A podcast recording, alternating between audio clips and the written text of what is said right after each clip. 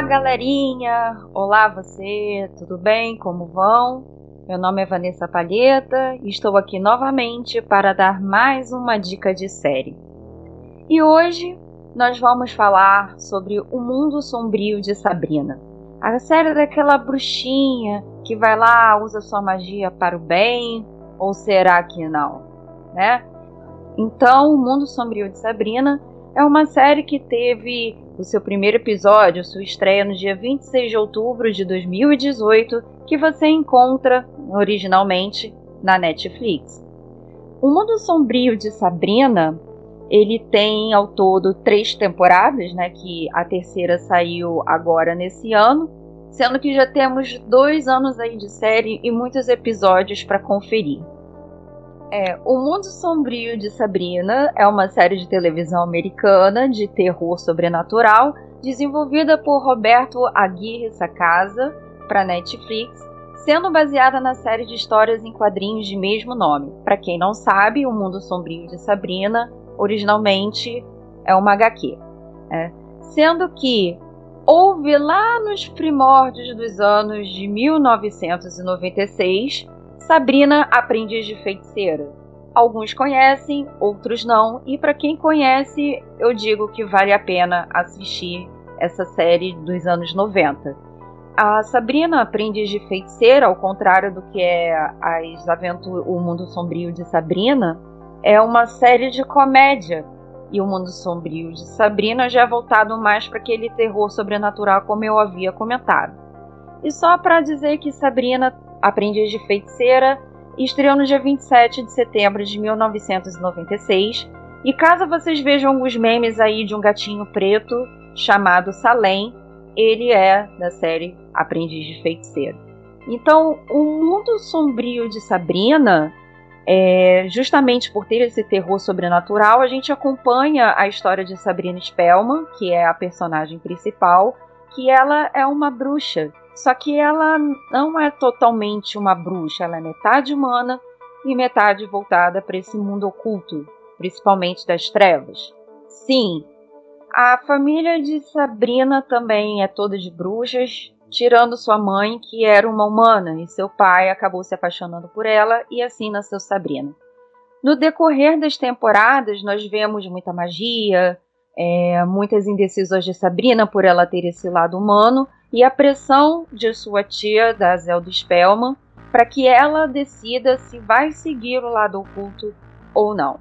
Então nós vemos que Sabrina tem aquele lado adolescente que se preocupa com seus amigos, se preocupa com as pessoas que gosta e não gosta de fazer as coisas erradas, exceto quando mentir ou ocultar algum fato acabe dando certo no que ela pretende fazer que é para ajudar as pessoas que ela gosta. Durante essas três temporadas, nós vemos o desenvolvimento dela como personagem. Então, ela tem um amadurecimento a partir da segunda e a gente já vê uma Sabrina mais cabeça, que sabe o que está fazendo na terceira temporada, apesar dela dar umas escorregadas, mas isso aí ela consegue reverter e tudo volta ao normal. É, houveram muitas críticas sobre a terceira temporada que tá tendo tipo em alguns episódios uma musiquinha ali e falaram que Sabrina tá virando um musical. Bom, sinceramente, depois que eu vi toda a terceira temporada, digo que isso não atrapalha em nada. Se as músicas estão ali é por algum motivo e vocês só vão saber se assistirem e depois compartilhem suas opiniões com comigo. É, porque desde a da primeira temporada, na minha opinião, Sabrina é uma grande série, uma série fantástica, sensacional. É, não tem o que deixar a desejar. Eu tô aguardando é, um, que a quarta temporada chegue o mais rápido possível, porque a história é cativante, os personagens te prendem. Então, ao mesmo tempo que tudo ali remete ao inferno, ao Senhor das Trevas, Lilith, entre outras, entre outros monstros assim que a gente vê no mundo das trevas, cara, não tem que falar. Eu bato palmas para essa série. É, nota 10 mil, milhares de notas boas. É, não concordo com algumas críticas, algumas opiniões de algumas pessoas, mas é isso. Então vocês assim assistam, porque querendo ou não, eu vou falar, mas não é nenhum spoiler. Sabrina tem um contato mais íntimo, entre aspas, com o Senhor das Trevas, que é o nosso querido Capetinha. Né? Então, não vou me prolongar muito. Assistam, a série é boa, eu recomendo para todo mundo. E não vou muito no, pelo lado das críticas, às vezes eu acho que as críticas exageram, as músicas não atrapalham. E praticamente Sabrina é uma série em que você vê a evolução de um personagem. Você acaba torcendo pela Sabrina, às vezes se sente irritado por ações de dela ou de alguns personagens, então é uma série que vale muito a pena ser assistida. Bom, ficou aqui a minha dica, espero que vocês assistam e gostem tanto quanto eu gosto.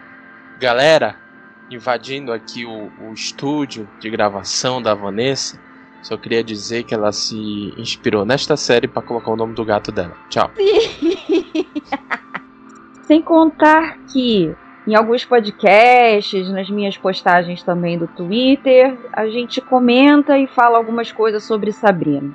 Sabrino é meu gatinho, o nome dele é Sabrino Salem e ele foi e o nome dele foi inspirado justamente nas duas séries. Não só é uma homenagem para o mundo sombrio de Sabrina e para Sabrina, aprendiz de feiticeira, né? Então Sabrina em homenagem a Sabrina e Salem em homenagem àquele gatinho preto que sempre animava a série lá dos anos 90. E não esqueçam de seguir a gente nas redes sociais. Estamos no Twitter, só procurar lá no campo de busca Mendara Cast que você nos encontra. No Facebook é a mesma coisa. E caso você tenha alguma opinião ou alguma sugestão, alguma crítica, você pode entrar em contato com a gente também pelo e-mail castmendara.com gmail.com. Então eu deixo um beijo para todos vocês no fundo do seu score e aguardem o próximo Mendicas. Beijão, galera!